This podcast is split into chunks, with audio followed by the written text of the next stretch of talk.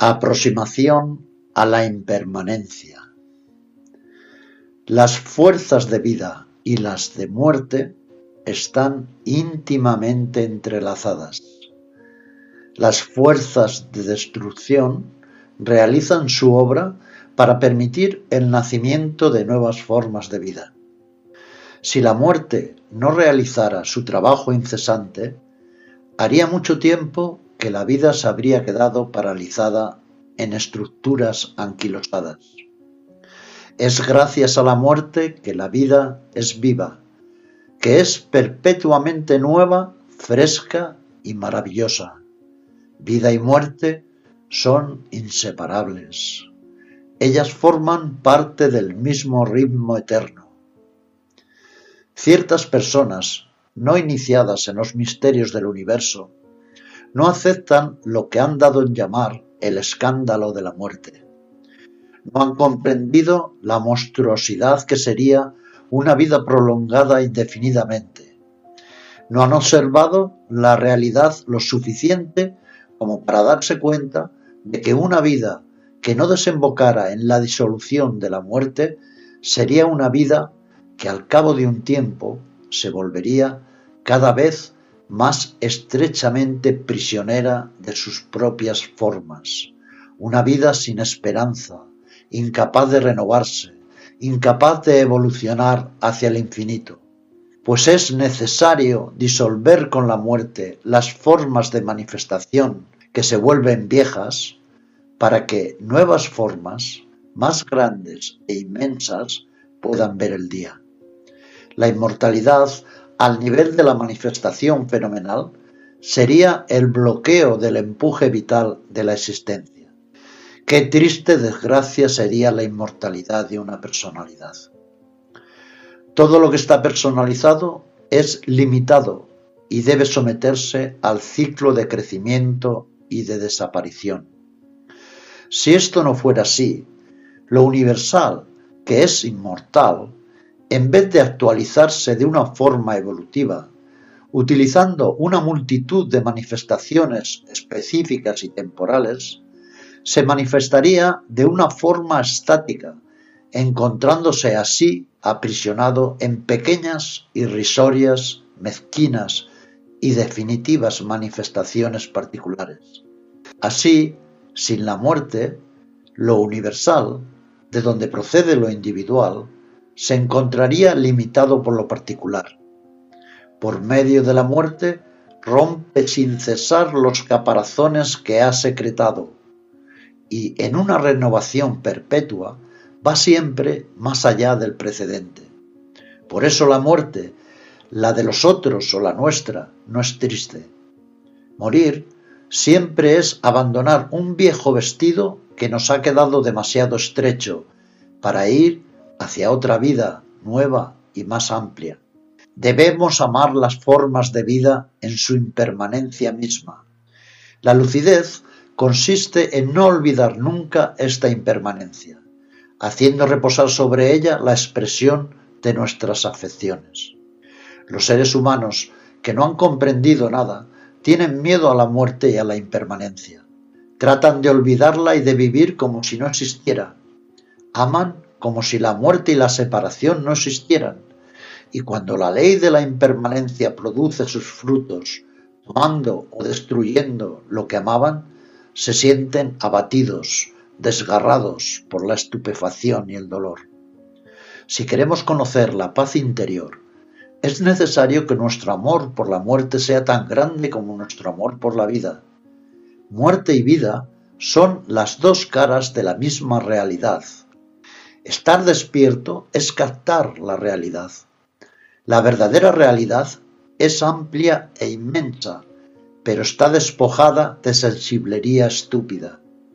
Algunos se imaginarán que el despierto es insensible y que su corazón es de hielo. Son incapaces de comprender que su sensibilidad y su amor engloba la vida y la muerte, en vez de atarse desesperadamente a la una para huir desesperadamente de la otra. Por fuerza debemos constatar que el espíritu de la mayoría de la gente no está adaptado a la vida real. No captan la vida sino una representación conceptual errónea. Esta falsa representación es el fruto de sus insensatos deseos. Como al ser humano no le es posible modificar las leyes fundamentales de la existencia humana, debe modificar sus concepciones de manera que pueda adaptarse a las condiciones de la existencia individual y de la impermanencia que las caracterizan. En la mayoría de los casos revestimos nuestra sensibilidad de quimeras.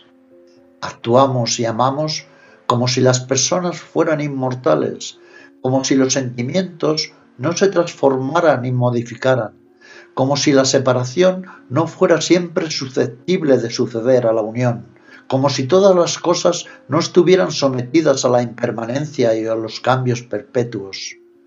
No es absurdo amar a una persona en particular, pero carece de sentido aferrarse a la manifestación corporal de una individualidad, ya que está llamada a desaparecer. Es hermoso constatar que una unión conyugal verdadera y profunda ha podido durar tanto tiempo como la existencia de los cónyuges. Pero es una locura querer amar a toda costa a una persona particular durante toda nuestra existencia y ser víctima de muchos sueños al respecto, cuando verdaderamente ignoramos si nuestros sentimientos o los suyos durarán tanto tiempo. Del mismo modo, es apasionante lograr o tratar de realizar múltiples cosas, pero es absurdo poner nuestras esperanzas en la realización o la durabilidad de nuestras empresas. Hay que mirar las cosas de frente. Hay que aprender a vivir en función de la realidad.